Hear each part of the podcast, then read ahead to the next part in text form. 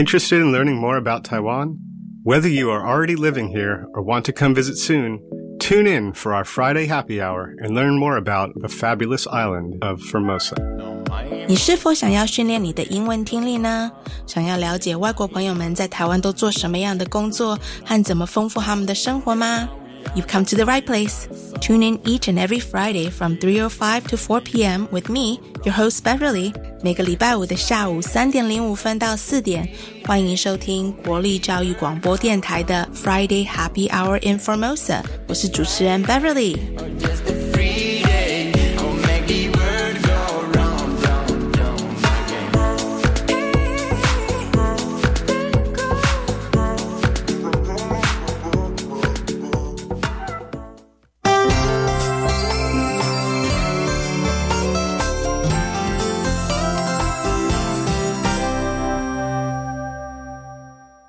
天呐，已经七月一号嘞，天气好热哦。可能是因为上个礼拜我跟我的侄子和侄女们玩的太高兴了，所以感觉时间过得好快。Can you believe it's already July? Oh my God. And it's getting so, so hot, especially after the rainy season. Last weekend, I got to spend some quality time with my nephew and nieces and did a lot of outdoor activities. We went river tracing. We went to the beach so many times and we got to sample so many yummy, delicious Taiwanese snacks and I already miss them so much. So we still have some pretty cool guests for this week's episode. So this week I'm so happy to have my friend Jo from Mosa Surf Taiwan, as well as her best bud Brian from Taishi Highway 11 Bar. We're going to chat all about these fun stuff that they're whipping up over there in Dulan Taidong.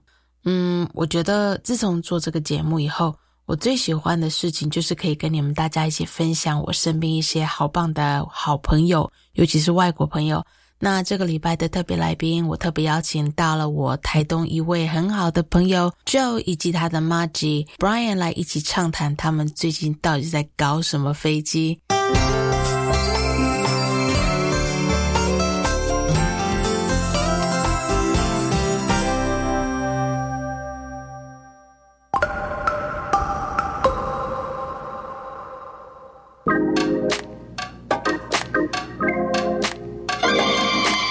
我爱台湾，让开来接。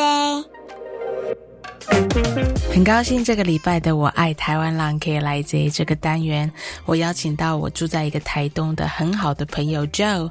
This week I'm so happy to have my good friend Joe on the show. Hi Joe, welcome to our show. Hi, Bev. Thanks for having me. You're welcome. So I met Jo by chance at a veterinary clinic. She was actually there for her dog Xiaobu, and I had just brought in a stray dog who had his paw caught in a hunting trap. So we both had to make regular visits to the vet for the animal. So we ended up carpooling to the vet's office a few times, and then we just became really good friends ever since. So Jo, can you tell listeners where you're originally from, what brought you to Taiwan, and how long have you lived in Taiwan? I'm from Australia. I've been here in Taiwan for just over four years now. It's gone mm. really far.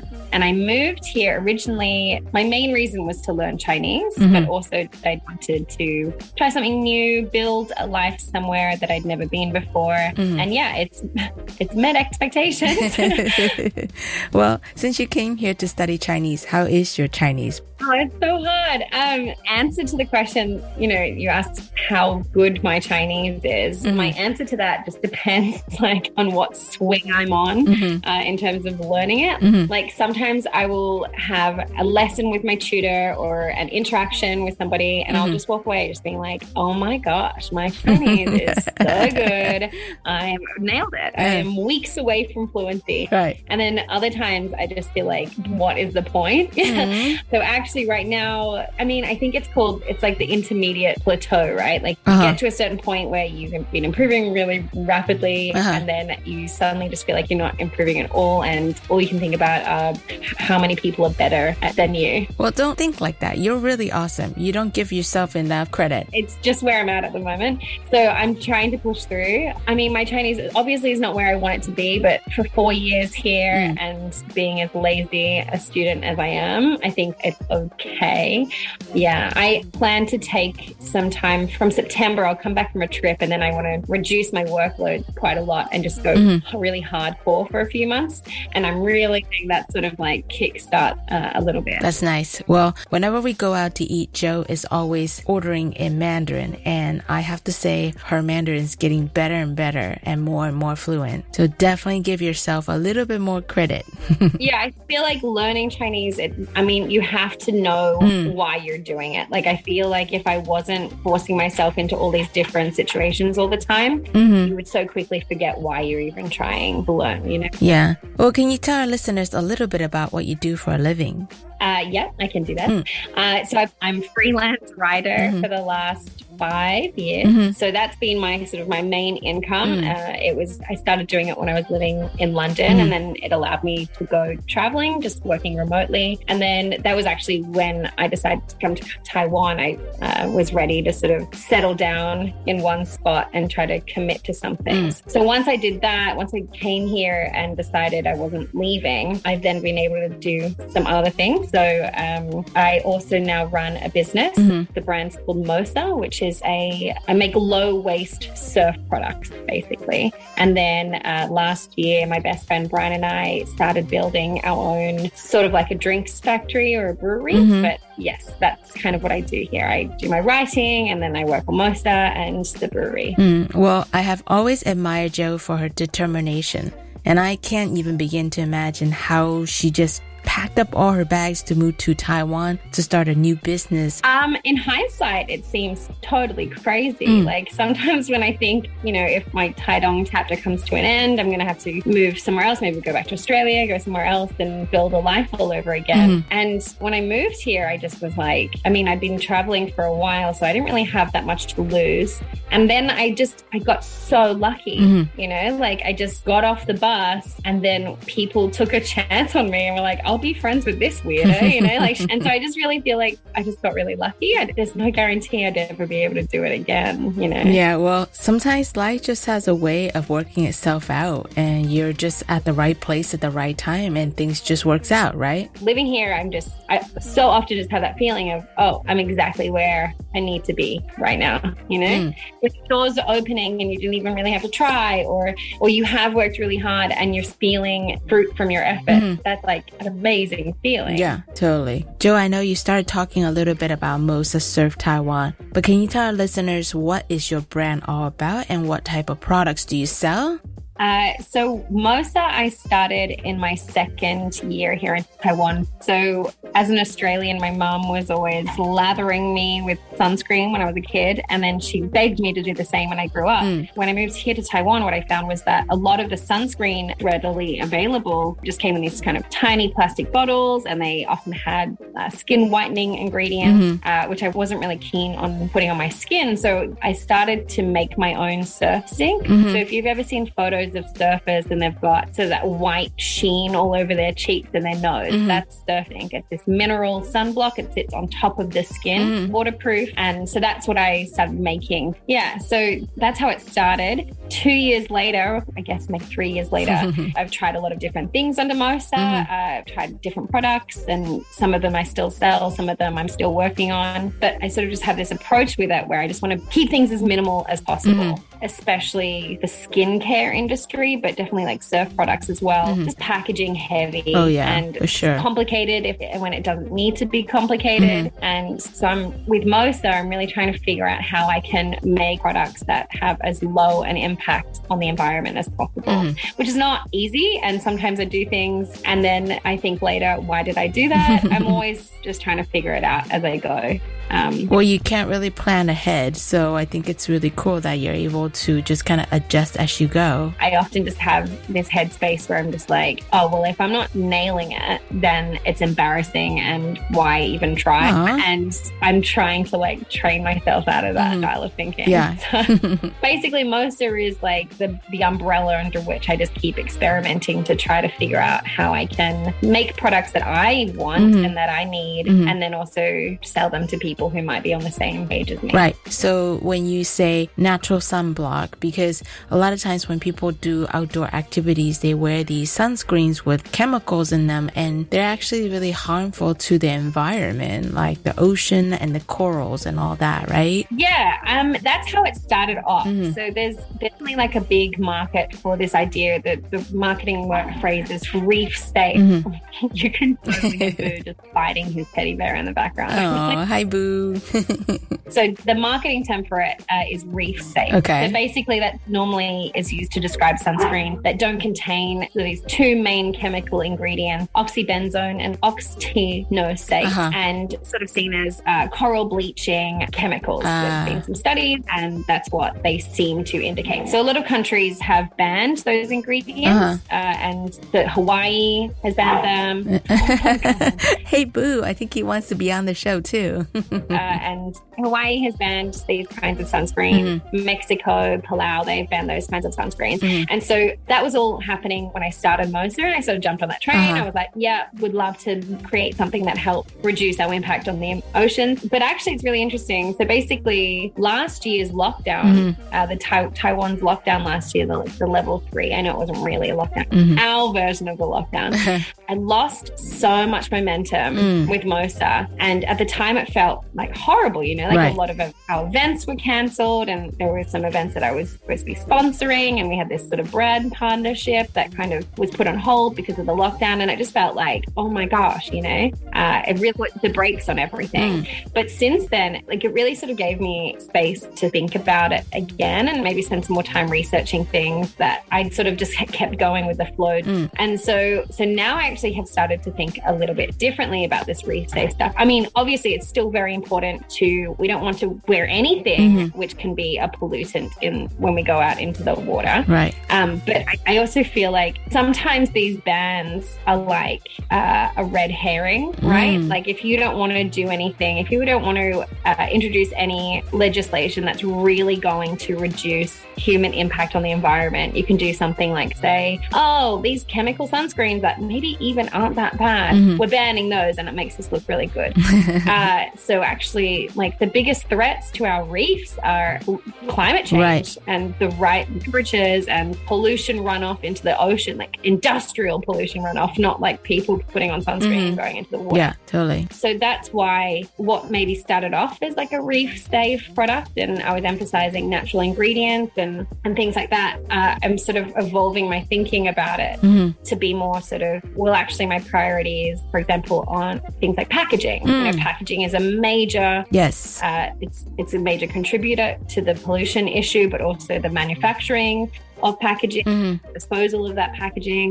Um, so mm-hmm. that's why I've come to really love aluminium packaging. It's infinitely recyclable mm-hmm. um, and it also pays it's one of the few ingredients that pays for its own collection it's it's something that's worth collecting and recycling mm-hmm. something like 75% of all aluminium and uh, that has ever been mined is still in use today oh, so interesting but then also things like keeping ingredients lists short and simple you know for, for mm. a simple enough product if it doesn't need to be complicated that's awesome mm-hmm. so uh, have simple ingredient lists. I want to try to source those ingredients as locally as possible. So, for example, I'm making surf wax with beeswax that I buy from a guy in Taichung, mm-hmm. which is like, that's cool for me. Mm-hmm. Trying to keep the carbon footprint as small as possible. I mean, I right. can't change the world, I can't fix the reef problem, but it's like I'm, I'm, tr- I'm trying to figure out where I fit in in this, what I hope is like just going to become this like mainstream thinking. Mm, yeah. I just wish that more people are conscious and aware of their carbon footprint and trying to minimize it in whichever way possible, you know. As we all know, Taiwan is heavy into packaging. You buy a beautiful gift or an item from the store and it's beautifully packaged, but when you take it home, essentially everything goes straight into the trash can. So really, like, it'd be really nice if everyone can get on the same game plan, right? Most brands are going to be moving in this direction where it's like, let's reduce our packaging, let's use recyclable packaging, let's use recycled packaging. I mean, mm-hmm. a lot of businesses are doing it in Taiwan and also elsewhere. So mm-hmm.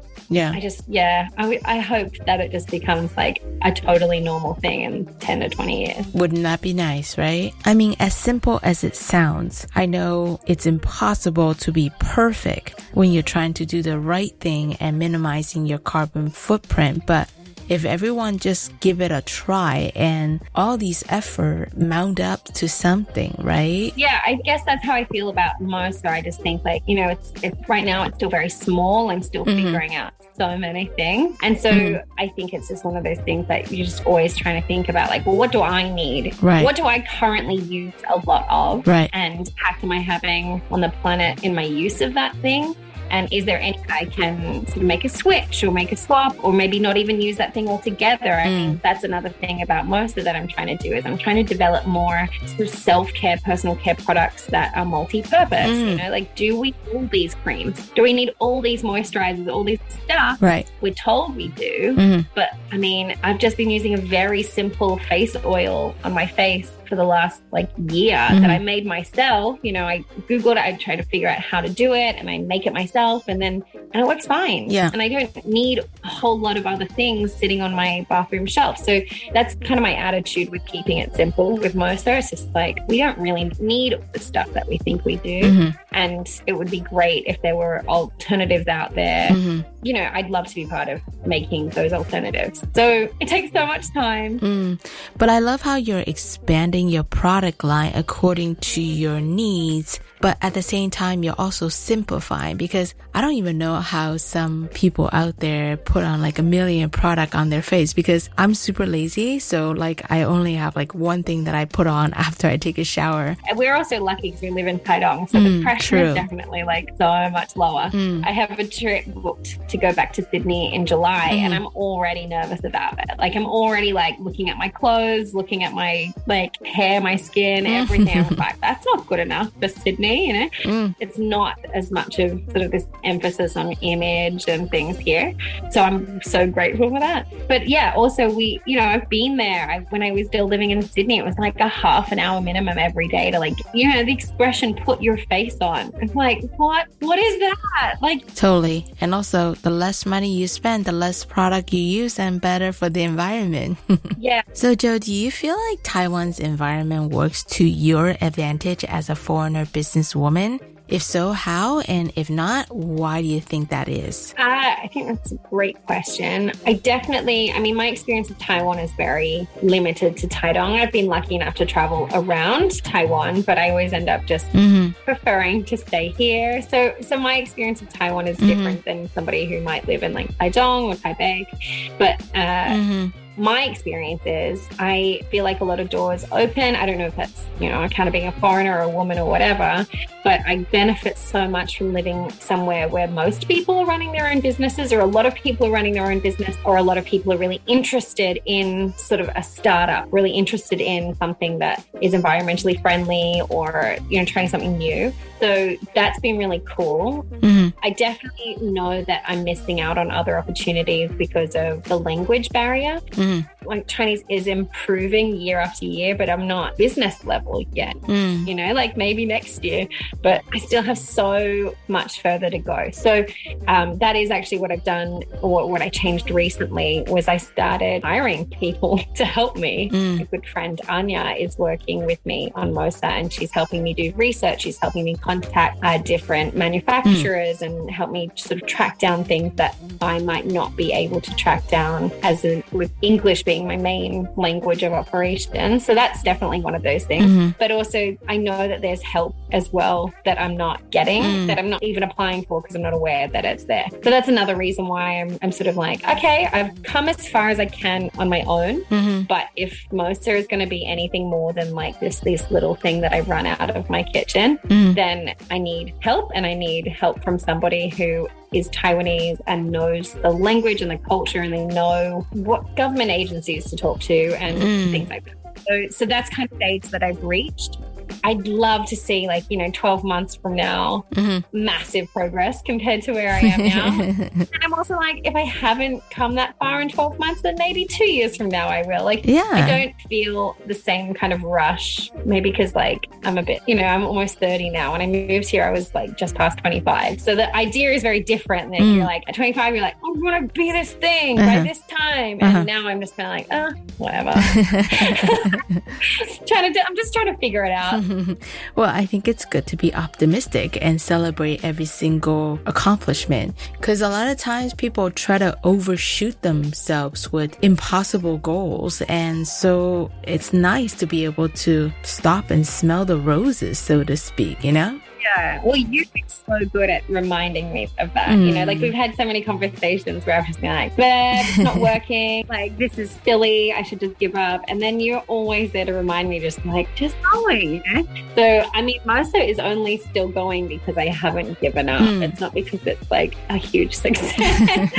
but yeah, I mean, that's life. Hey, I'm not saying this just because you're my friend. You're doing a great job, okay? Thanks, Beck. So, Jo mentioned her dog Xiaobu. So, she actually travels with her dog everywhere and a lot of times in her camper van. So, I know you've probably been to some really fun spots around Taiwan with Xiaobu. Do you guys have a favorite spot at all? Uh, yeah, I, I was thinking about this question before. Mm. Uh, so, when I first got the van, Bu was like less than a year mm. old. I think I had the van for maybe two months and then I, we found mm. him and he was like a month old when I adopted him. So both of those things kind of happened at once. I sort of went from like thinking I'd be camping around Taiwan to being like, well, I'm camping around Taiwan with my dog. Mm-hmm. So in that first year, uh, we drove all over Taiwan and nice. stayed in lots of different places and slept in like really cool places mm-hmm. and like not really cool places. for me, really, my favorite places to camp are just here in Taidong. Mm. We went on a really great camping trip to Luye like mm. two months ago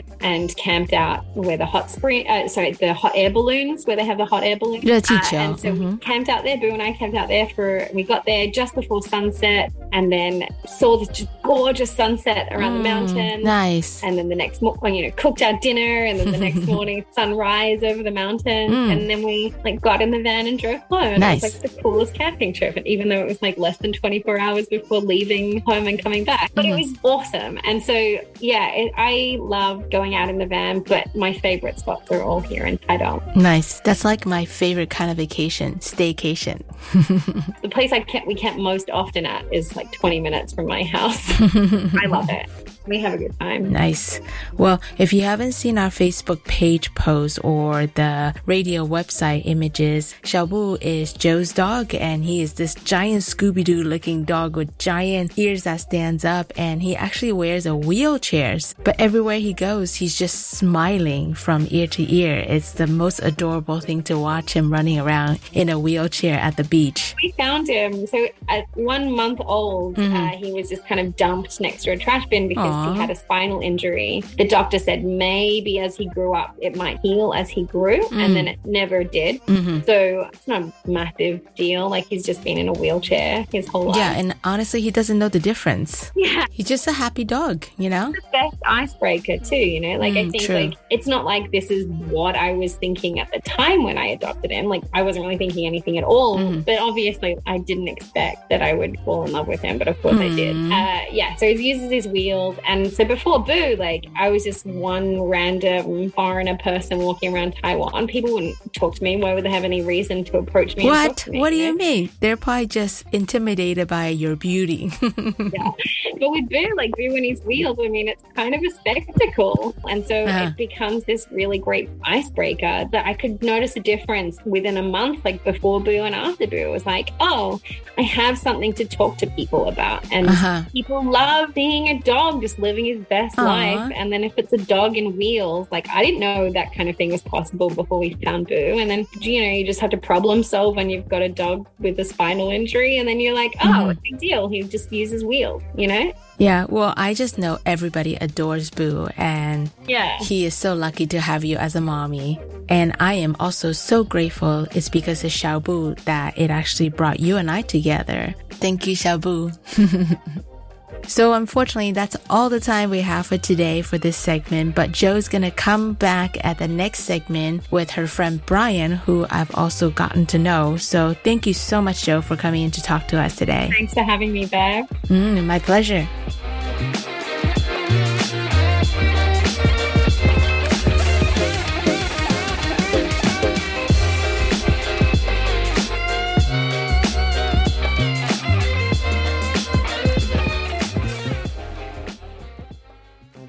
我是指挥中心罗义军。若曾接触确诊者或自觉有风险且出现发烧或呼吸道症状，就建议快筛。快筛阳性者可透过视讯诊疗或前往社区筛检站与医疗院所，由医师视讯或现场评估确认。如符合六十五岁以上或慢性病等条件，由医师评估后开立药物，请遵照医嘱服药。疫苗打三剂，一起做防疫。有政府，请安心。以上广告由行政院与机关署提供。海洋教育推手奖即日起增建到七月十一号。是的，这是为了表彰推动海洋教育的团体、个人、地方政府及课程教学团队，鼓励民间资源挹注，凝聚各界力量，携手深耕海洋教育。欢迎政府机关及各级学校踊跃推荐相关资讯，请上网搜寻“海洋教育推手奖”。以上广告是由教育部提供。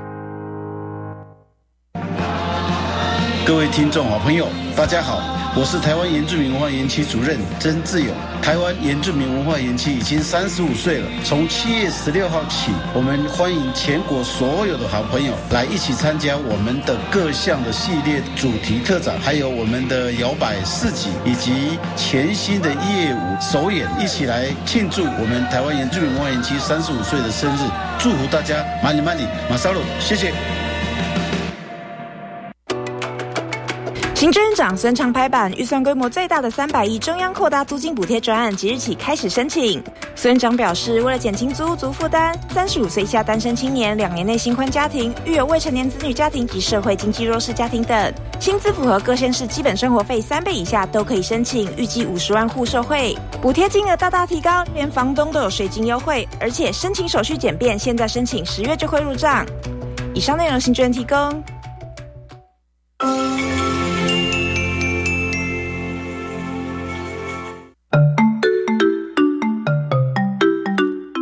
市教育广播电台高雄分台，我们的收听频率是高平地区 FM 一零一点七，恒春地区 FM 九九点三，澎湖地区 FM 九九点一，江南地区 FM 一零七点七。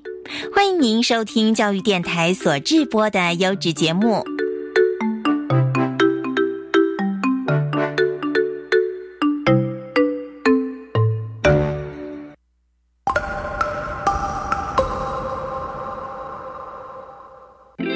有时候我都会觉得很对不起大家，因为像是这个礼拜，因为采访来宾的内容太丰富，而且我又很想播放接下来要放的这一首歌，所以我就直接又跳过这个礼拜的新闻以及旅游景点介绍，不是在偷懒哦，强调一下，只是这几天天气真是热的，让我很想跟大家分享这一首《Summertime》by DJ Jazzy Jeff and the Fresh Prince。播放这种九零年代的歌曲，会不会让你觉得我很老啊？但是我不 care，因为夏天就是要这种 feel。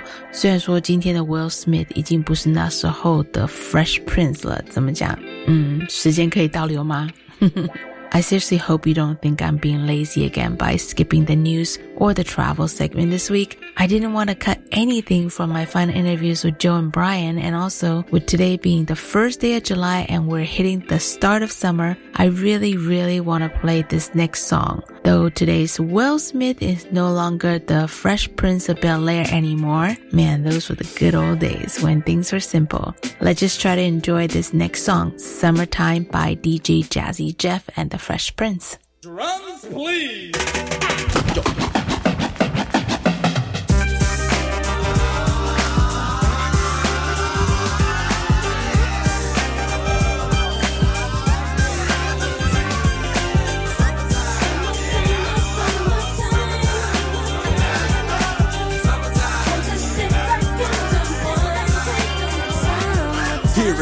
A groove slightly transformed. Just a bit of a break from the norm Just a little something to break the monotony of all that hardcore dance that has gotten to be a little bit out of control. It's cool to dance, but what about a groove that soothes and moves romance? Give me a soft, subtle mix. And if it ain't broke, then don't try to fix it. And think of the summers of the past. Adjust the bass and let the alpine blast. Pop in my CD and let me run a rhyme and put your car on cruise and lay back, cause it's summertime.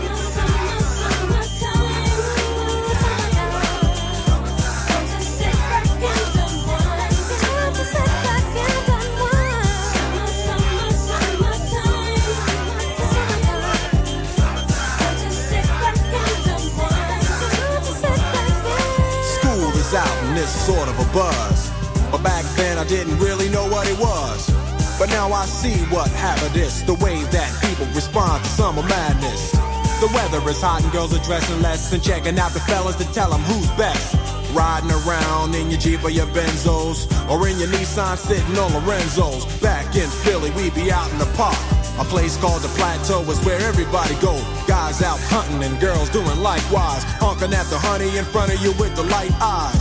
She turn around and see what you beeping at. It's like the summer's a natural aphrodisiac. And with a pen and pad, I compose this rhyme to hit you and to get you equipped for the summertime.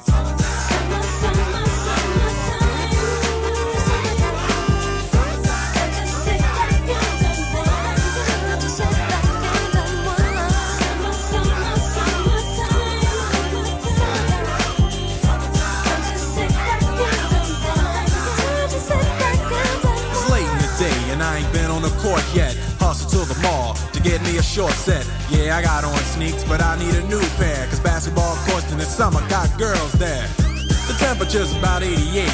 Hop in the water plug, just for old time's sake. Break to your crib, change your clothes once more. Cause you're invited to a barbecue to start at four. Sitting with your friends as y'all reminisce about the days growing up and the first person you kiss. And as I think back, makes me wonder how the smell from a grill can spark up nostalgia. All the kids playing out fun, little boys messing around with the girls playing double dutch. While the DJ spinning a tune as the old folks dance at your family reunion. Then six o'clock rolls around. You just finished wiping your car down.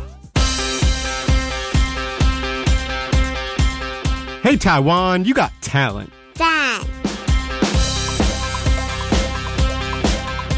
又到了台湾 s 外国朋友秀才艺这个单元，我每一集都会邀请外国朋友来跟听众朋友们分享他们的才艺或者是嗜好。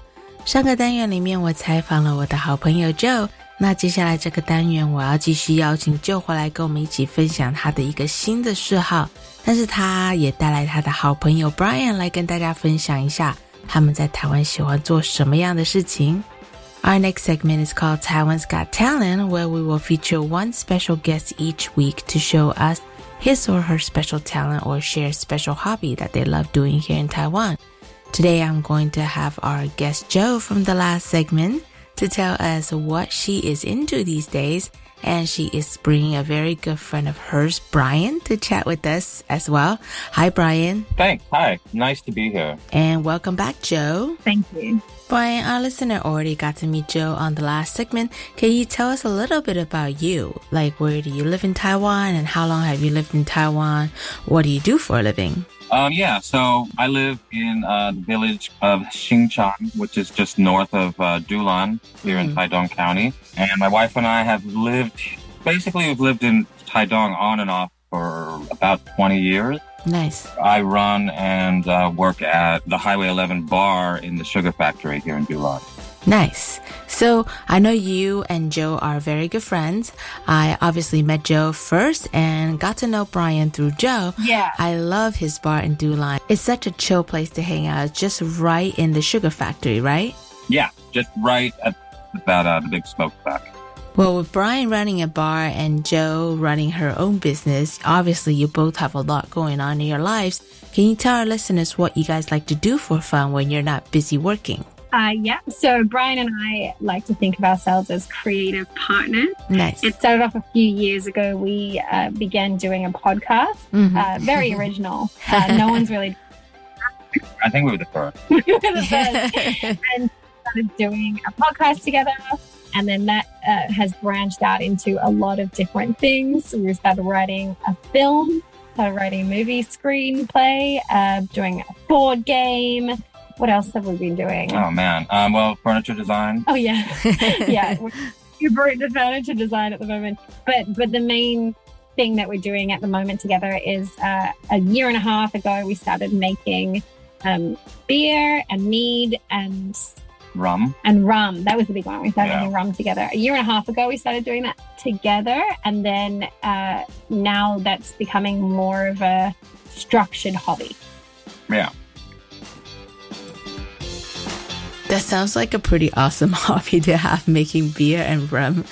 Well, can you walk our listeners through the process of how you two go from an idea for making a drink and turning into an actual finished product?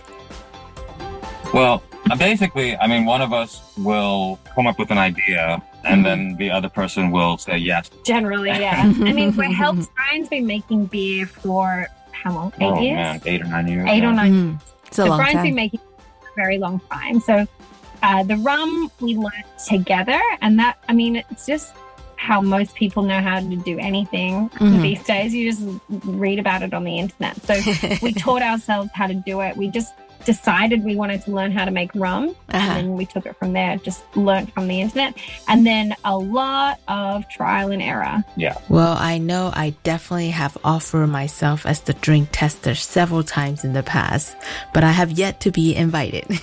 Just kidding. Well, I'm interested to know who usually take the lead on what type of drink you want to make next. Is this like a, does one person usually take a lead or is this usually a joint group effort? Um, I mean, uh, you know, I don't know how do how do we answer this? well What's, brian what's the real answer? The joke answer is that I. Yeah, the joke answer is Brian's in charge and I'm the little assistant that darts in and out. it is a funny dynamic. Brian's been running the bar and obviously been living in Taitung for 20 plus years. And Mhm. he's sort of a bit more of like a senior status here in the village, I'd say, than Like metaphorically. metaphorically. Yeah. Yeah, yeah, obviously not. what, what are we even saying? No, chronologically. no. and whereas I'm more of a young woman. And so we definitely come up against it's always really interesting to me when people talk to us about the project that we're doing and how they might speak to Brian and how they might speak to me. And it's Uh-huh. always like the questions and the technicals chat is always like, oh, the boys are talking. Yeah. And then I'm sort of normally like a decorational piece. So Uh-huh. that's not actually how it works behind the scenes, but that is sometimes the dynamic that plays out. Yeah, no, that is true. I think we, there's been a number of times. But People refer to it like, how's your brewery going? yeah, how's Brian? Yeah. Yes, and you know Brian. Yeah, yeah. Yeah, how's Brian's thing going? Oh yeah, Jo, you're helping Brian, and then I have to have a tantrum every time. We're doing it together. It's 50-50 thing. So, uh, in answer to your question, Bev, Uh-huh. I'd say it's definitely 50-50. Sometimes Brian comes up with an idea, and I say, "Cool, let's figure out how to do it," Uh-huh. or I come up with an idea, and Brian figures out how we can do it. I definitely think you're more of a technical-minded person than I am. It's a very low, low bar, though. what compared to me. Yeah. I'm definitely much more of like, let's do this. This sounds really cool. And then I really rely a lot on Brian doing the hard work of being like, okay, let's figure out how this is actually going to happen. I'm sure you two balance each other out as good friends as well as equal partners, which is awesome. And, you know, for those of you who might not know it, Brian actually has been running Highway 11, which they brew their own beer. So he's definitely got a lot of experience under his belt. I'm sure it takes a lot of tests and trial before you can come up with that perfect formula for that perfect product. Do you guys ever run into problems during the testing stages? Like, what are some things that you've encountered or maybe interesting stories that you would like to share with us? Yeah. So right now, what we're doing is we're making um, soda. Mm-hmm. You ferment it a little bit to create some gas, like CO2. Mhm. Um, and so we've had a couple misadventures where we underestimated or overestimated, and um, we've had a couple of like bottles sort of explode. Yeah, like Brian said, we, we're really learning how to make soda, and it's much, much different to making an alcohol product. So we made an entire batch and we let it sit and we didn't realize that it was still sort of gassing up in the bottles or we just didn't think about it because that doesn't happen when you bottle an alcohol product necessarily. So we had this whole batch just sort of sitting in the storeroom mm-hmm. and it was getting more and more pressure oh, no. in there. and then eventually when we realized it, we just, we sort of had these basically bottle bombs sitting in the storeroom. So we had to gear up and Brian had his motorbike helmet on. I had like these plastic goggles and this massive face mask thing and then we just sort of carried them out one by one and it was like the scariest day of my life and then we opened them in the yard and they were just sort of exploding oh yeah off. it was everywhere yeah. yeah so that was a big lesson but the way we tackled that issue we learned we have a friend in Elon who's quite technically minded with this kind of thing and so we spoke to him we asked for his advice mm-hmm. uh, and he suggested we try something called pasteurization pasteurization huh so you want to be able to basically kill the yeast um, because the yeast are the things that are eating the sugars and converting that into uh, alcohol and CO2. Mm. So sodas, you obviously you don't want it to be alcoholic, um, but you do want it to sort of gas up okay. without getting too technical. I mean, basically, pasteurization is the point at which you're happy with the carbonation level and you want the yeast to die. Um, but basically, by pasteurizing the bottles, now they're able to be stored at room temperature, and we won't have sort of the exploding bottle issues. That's an example of something we've come across technically. But also, I was just thinking before, Bev, when you're asking the question about being friends and partners and things, mm-hmm. I think another thing that we're always walking the balance of is still making sure we're having fun. Like, yeah. do you remember last year in the lockdown last year, mm-hmm. uh, the level three lockdown? It was actually this hobby turned out to be quite uh, it was like a saving thing for both of us because otherwise we'd just be bored to death and quite depressed. Mm. So we actually threw ourselves into, uh, we were making heaps of rum and we were trying all these different things. And I remember just one day we we just kind of accidentally overloaded ourselves. And I was doing one thing and Brian was doing another thing. and then Brian just sort of looks up at me over the bar mm-hmm. and just goes, I'm not having fun. Oh no. and so yeah, we, we just it is still work. I mean, it's a it's quite a labor intensive hobby. Mm. So I'd say another challenge is just always making sure it's still fun. Yeah. Otherwise, what's the point? Yeah, for sure. Yeah. Mm. I think that's awesome that you guys are actually super aware and conscious of that because it's too easy to go into a business with a friend and just only focus on the business stuff, and then you end up not really having fun in the end. No, I was just going to say we, we benefit from the fact that neither of us are particularly good business people. so, you know, we, don't really know what we're doing. yeah, it, it is just always fun no matter what because we're both we're very similar personalities. It's not uh-huh. like one of us is very uh, detail oriented right. and paper pushing or whatever. Mm, I know when I own my own business, I definitely left all the not so fun stuff like bookkeeping and accounting, stuff that I'm not necessarily good at or don't enjoy doing and hire a professional to do it to really make sure that I still have fun doing what I wanted to do. Ideally, we're learning how to do it just at the same pace. Mm, that's good. It's good that you have a like minded partner to go into a business together so you can really learn and do things together. So, I want to know with agriculture being one of Taiwan's main industry, do you guys ever try to infuse local products, ingredients, or even local cultures into the products that you make together? Uh, yeah, we do. That's something we're actually really excited about with this mm. project that we're doing.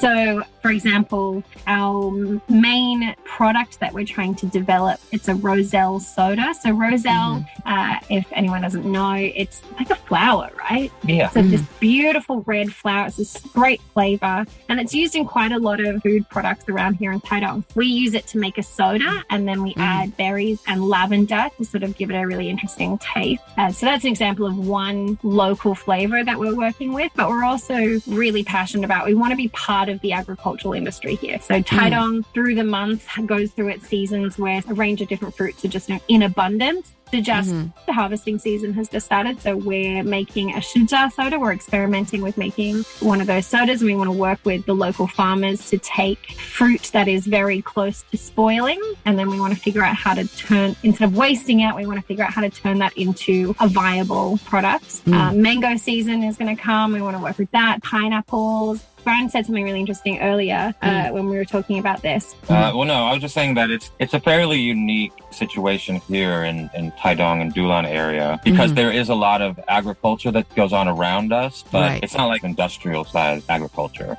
You can you can just drive down the road and then you'll pass like a farm, you know, a Shuja Uh. farm or a Luoshen or whatever, like all all these different things going on, and but and then you're living in it.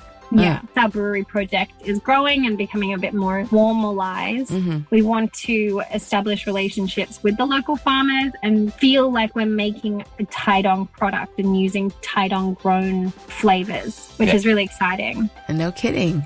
Exciting stuff. I can't wait to try the Shijia soda. For those of you who doesn't know what Shijia is, Shijia is sugar apple, which is a unique fruit to Taiwan. And actually, I can't really imagine that fruit be turning into soda. How do you guys do it? Like, what's the process when you were working with sugar apples? Um, kind of like we we kind of stewing the shuja in in water, and then like we let it sit for a bit. Once we figure out sort of the flavors that go well with it, then we will carbonate it. And then there's always just the added thing where you're just like, okay, it tastes okay, but probably once cold and carbonated, it's going to be way better. Yeah. So Wait, are you guys using the regular sugar apple or the pineapple sugar apple? pineapple shuja. That's Yeah. what's grown in my neighborhood. Mm. The what we've made actually now. I just went to my neighbor's house and I asked him if he had any shuja that we could buy, mm-hmm. and he just had it on the floor. He was like, "Take it!" Like he was like oh Right. Angry that it was going away. And he just gave us like two bags. It was a lot. of- It was like it- five kilos. yeah, because he couldn't sell it. I mean, shuja spoils really quickly because of the Mhm. political situation. Yeah. uh, there's a lot more shuja on the market this year than other years, and so farmers, it's going to wait. Mm. Ideally, we'll be able to turn it into a product, and we can buy it from the farmers. And I need to hook you up with some of my pineapple farmer friends. yeah, it'd be so sick to get some introductions to farmers because, like, I mean, Yeah. it's true what we said. What we would really love to do is eventually get into a space where we're just like basically just buying surplus fruit. Like, if Mhm. we can make up our seasonal sodas out of like surplus fruit, that's like to me, that's sick. Yeah, be great. Yeah, I'd love it to work. We really, I mean, hopefully it will. Yeah, we'll see what happens. well, I have no doubt you guys will make it work and you'll make it great.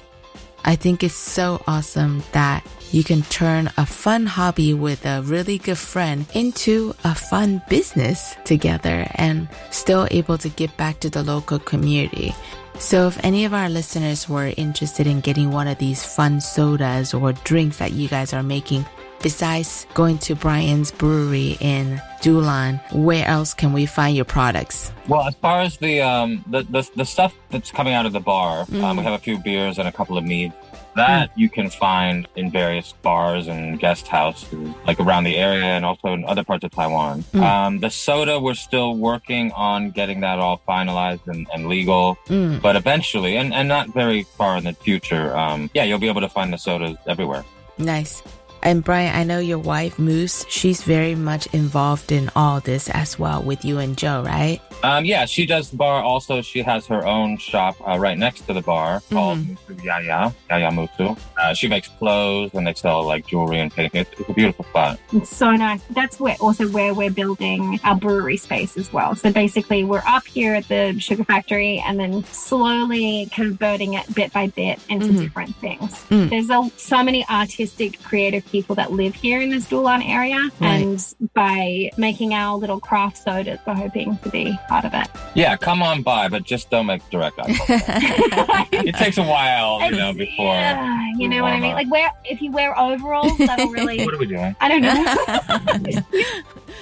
Brian can come off a little, I guess, shy. so don't make eye contacts. Just kidding.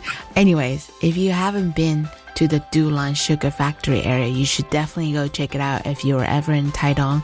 And make sure you go check out Brian and Jo's brewery space all the way at the top. Just follow the big tall chimney I will put all Brian and Jo's brewery info on our social media as well as our website, so be sure to go check them out for their latest updates and events. So I know that you both have a crazy busy schedule. I imagine it's probably really hard to find the time to do this together as a team, especially you guys are equal partners on this.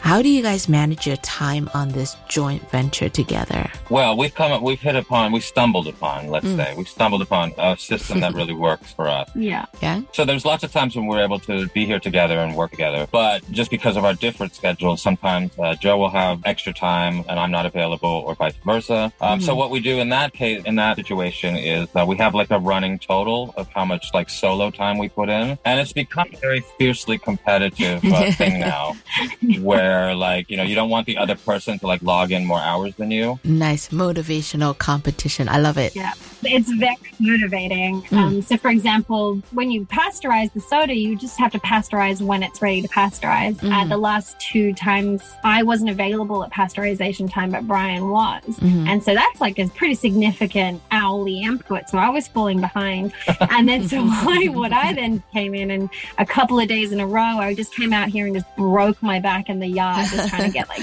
raking the ground and building the garden beds and sweating in the sun. I mean, but the whole time I just was like, I'm pulling ahead of Brian. I'm pulling ahead of Brian. So it's really working well for us. And, and, and pasteurization is its own level of uh, difficulty It's pretty well. easy compared to carrying I'm just saying, you have to soil. sit there. Don't talk over top of each other. Runs audio.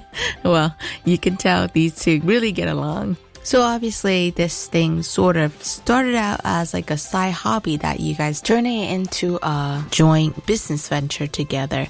Where do you guys see yourself in five years, 10 years? Like, what's your short term and long term business goal? What we really love is going from being, from sort of doing this for ourselves mm-hmm. and having it be like a hobby that we do, like in our kitchen, to becoming something that we're able to share and sell uh, mm-hmm. uh, all around Taiwan. So the process of that, it obviously takes time. We need to go through all the different um, legal steps necessary to mm. create a product that we're able to sell. Right. Um, so basically our short term goal at the moment is to certify our craft sodas and mm-hmm. be able to sell our sodas all around Taiwan. Mm-hmm. But then eventually we would love to be able to be a brewery and a distillery. I mean, we still love making beer and we love making rum. At the moment, it's just for us to enjoy. But mm-hmm. if we can do it as a business, you know, maybe it's going to take five years, 10 years, but that is something we still feel like we're working towards. So yeah, for sure. As long as it's fun. Yeah. of course, you guys are always gonna have fun. You know that. Well, unfortunately, that's all the time that we have for today. So I want to thank Jo and Brian for coming on our show today. I think what they're doing is super exciting and I really need to start to rethink of a new hobby that rewards me with yummy drinks. If you're ever in the Dulan area, make sure you pop by the Sugar Factory to check out Brian and Jo's space and check out what exciting new concoctions these two are working up. Thanks, Brian. Thanks, Jo. Thanks, Ben. Thanks, Emily.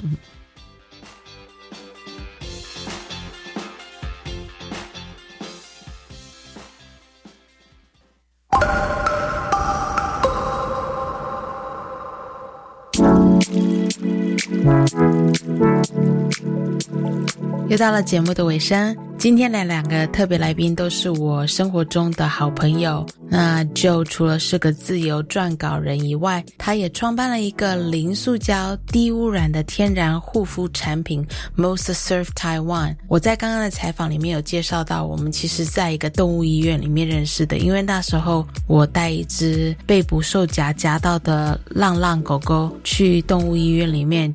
就也带他的狗狗小布去医院里面看病，结果我们两个就一拍即合，有一点相见恨晚的感觉。那另外在杜兰外国人圈子里面，大家大概都认识台十一。Highway Eleven 酒吧的老板 Brian，平常若是你跟他不熟，然后在酒吧遇到他的话，可能会觉得他比较安静一点。那我觉得这一集真的很难得，可以邀请到他来上我们的节目，然后可以一起跟 Brian 和 Joe 一起畅谈他们一起酿造饮料的兴趣，把这个兴趣发扬光大，然后到现在他们做这么多的酒品以及汽水等等，然后而且他们还融入了在地小农的元素。真的是很棒。I hope you've enjoyed our show today. I want to thank our guests Jo and Brian. I know I say this every single week but I am truly honored to have this platform as your host on the show. One of my favorite thing about having my own radio show is that I get to show off my pretty awesome friends who are doing some pretty awesome things here in Taiwan. We got to talk to Brian and Jo about their hobby turned into a new business venture, how they're brewing up beer, rum, meads, and yummy sodas over there in Dulan. I believe Brian and Jo have pushed back their grand opening date for the soda brewery space right above Brian's bar in the Dulan Sugar Factory. It will probably open sometimes in the fall since Jo is going back to Australia to spend some much needed quality time with her friends and family. But you can always stop by Highway 11 Bar if you would like to try one of these fun drinks they've created. 好了，今天的节目就到这里。That's all the time we have for today. We hope that you will join us at the same time next Friday from 3:05 p.m. to 4 p.m. Until then, enjoy the rest of your day and have an awesome weekend ahead. 希望大家能够有个美好的周末。下礼拜五同一时间，下午三点零五分到四点，请继续收听 Friday Happy Hour in This is your host Beverly signing off. 再会，下礼拜见。See you next week. Thank you.